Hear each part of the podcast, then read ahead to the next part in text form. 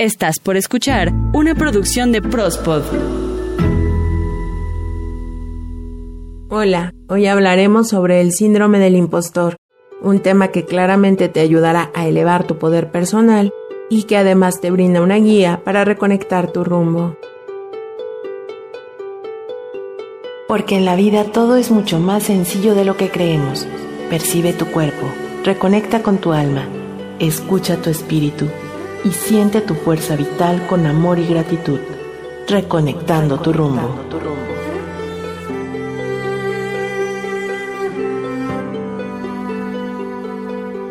La exagerada estima que se le tiene al trabajo que he hecho en mi vida me hace sentir muy inquieto.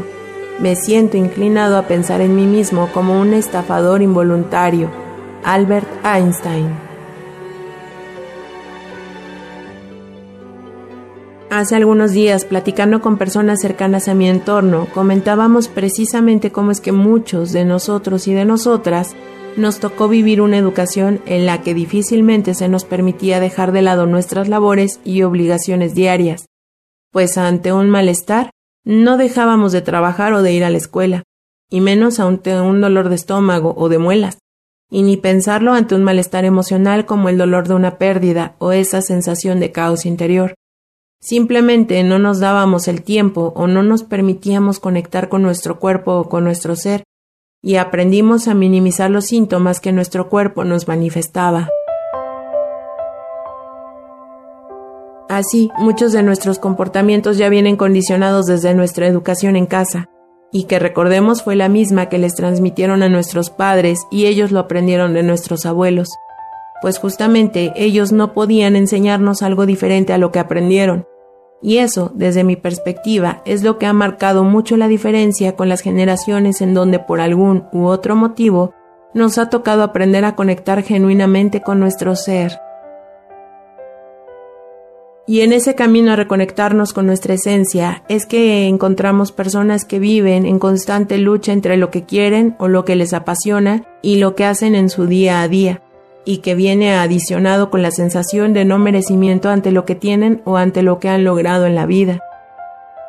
Y aquí algo muy importante, pues muchas veces vinculamos los merecimientos a lo que se consigue con el trabajo que da el dinero para solventar los gastos y gustos en casa, pero también se debe tomar en cuenta las labores que hacemos en casa, los recursos mentales y físicos que invertimos en la escuela o en los diferentes grupos y actividades en las que participamos pues por lo regular hemos creído que perdemos nuestra conexión con nuestra esencia, solamente cuando vivimos con la carga excesiva de trabajo.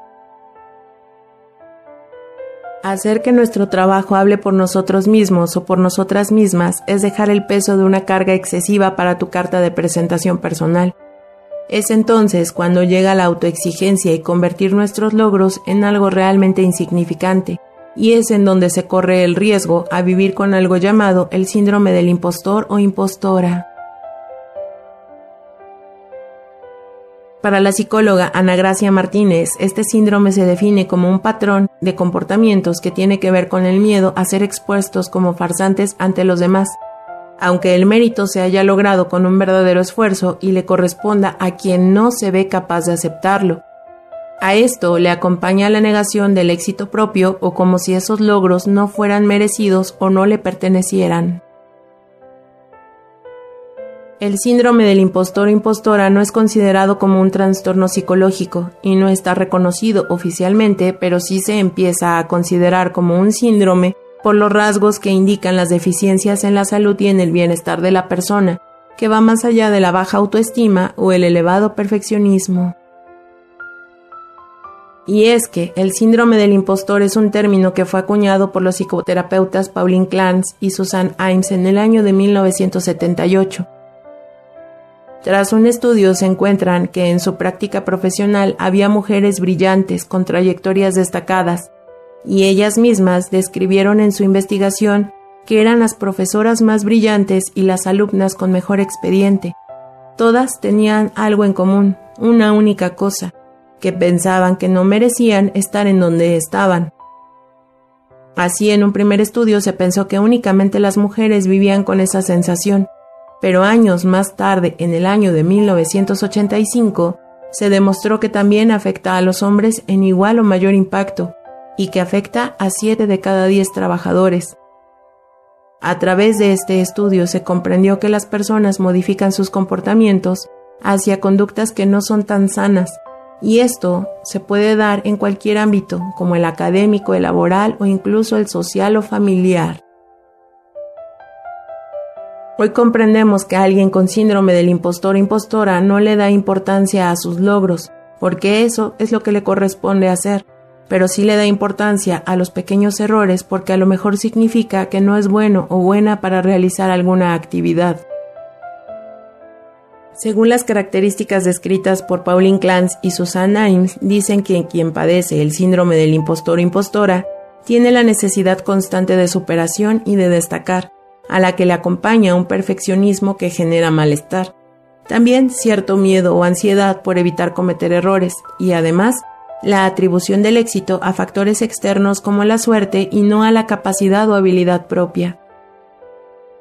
Una vez se alcanza el éxito surge cierta culpabilidad al no considerarlo merecido, o cierto miedo a crear expectativas y ser descubierto, eventualmente como un farsante.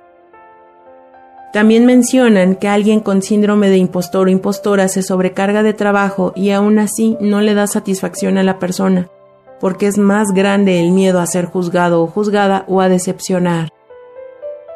Y esto lo podemos ver desde la manera en la que nos desenvolvíamos en la escuela, pues personalmente te puedo contar que en un trabajo escolar nos pidieron que escribiéramos un cuento inventado por nosotros y nosotras mismas.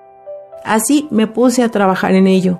Al recibir la evaluación de la historia que conté y que presenté como una tarea para la materia de literatura a nivel bachillerato, el profesor me miró y me dijo, ¿este cuento?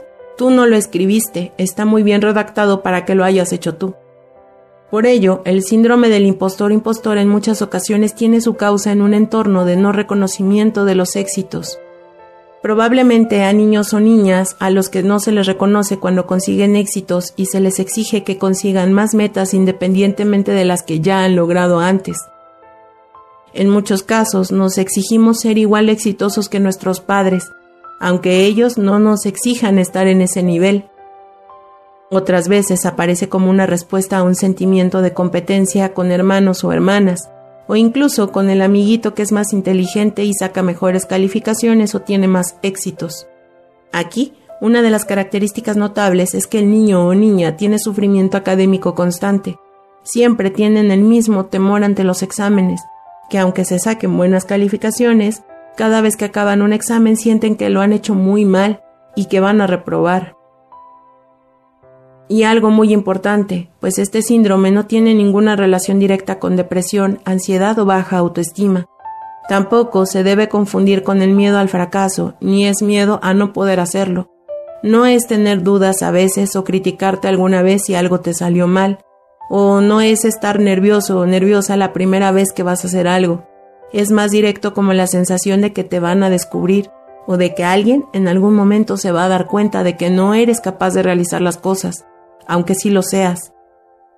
Es decir, la persona que sufre del síndrome del impostor o impostora mantiene la creencia de que uno finge ser quien no es, que no es tan bueno como la gente cree que es, tienen una baja apreciación de sus talentos o habilidades, especialmente en relación a cómo las ven las demás personas a su alrededor.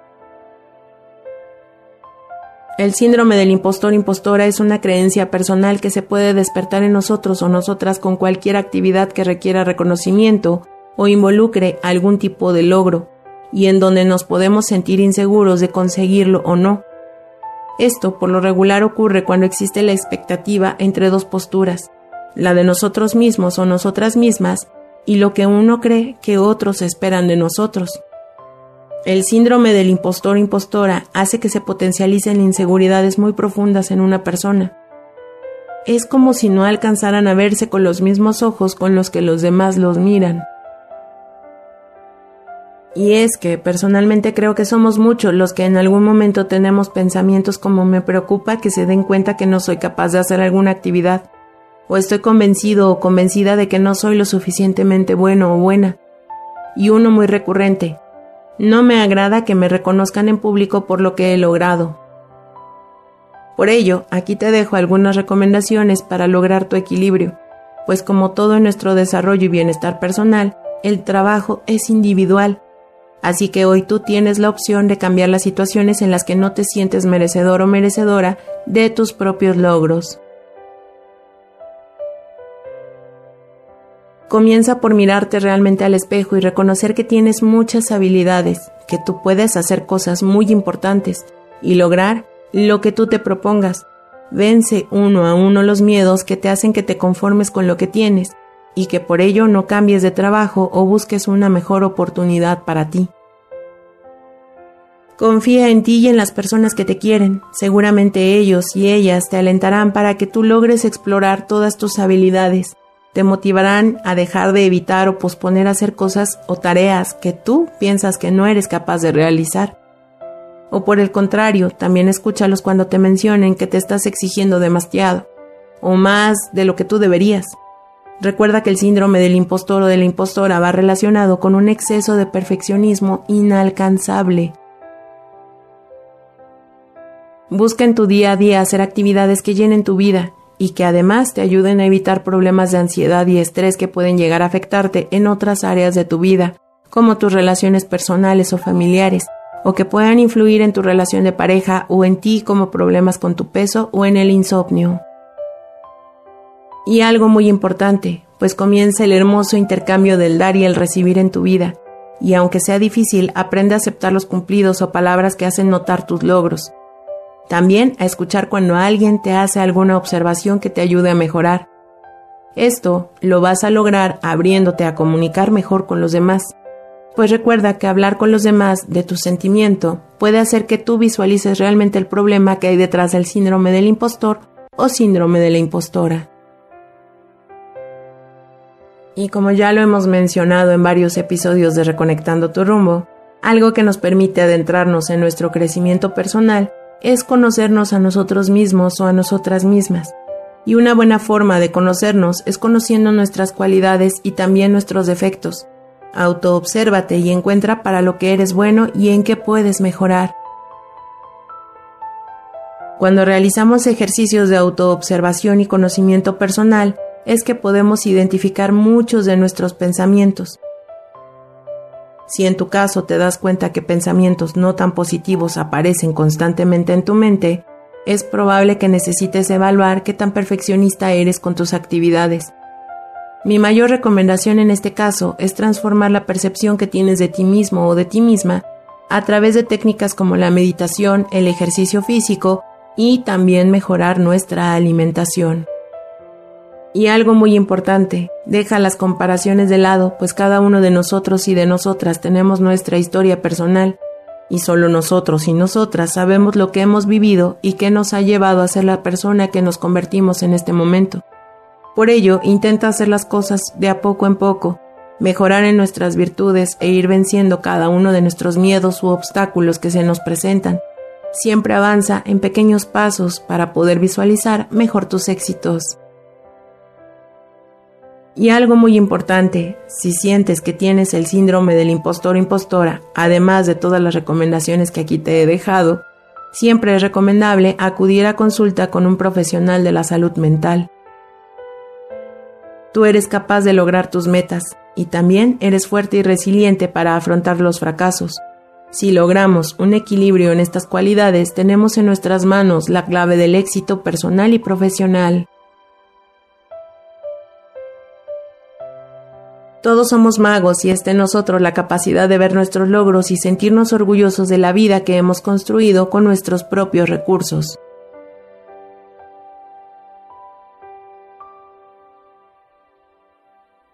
Gracias por escuchar este episodio de Reconectando tu rumbo. Si te gustó, por favor, dale like o al corazoncito que aparece en tu pantalla. Y está pendiente, pues para nosotros es un gusto compartir cada jueves un tema diferente. Te recomiendo des un vistazo a nuestros canales de reproducción, pues seguramente encontrarás otro episodio que llame tu atención. Gracias por seguir y suscribirte a este canal. Mi nombre Ita García y puedes contactarme a través de Twitter, arroba ita-ggs. Recuerda que todos los jueves tenemos un episodio nuevo para ti. El tema de hoy fue el síndrome del impostor y espera el próximo jueves más temas para reconectar tu rumbo y hacer crecer tu poder personal.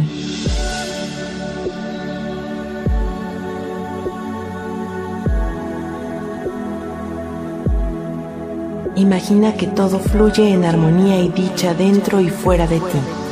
Siente, percibe, ábrete a la vida y a la paz, reconectando tu rumbo.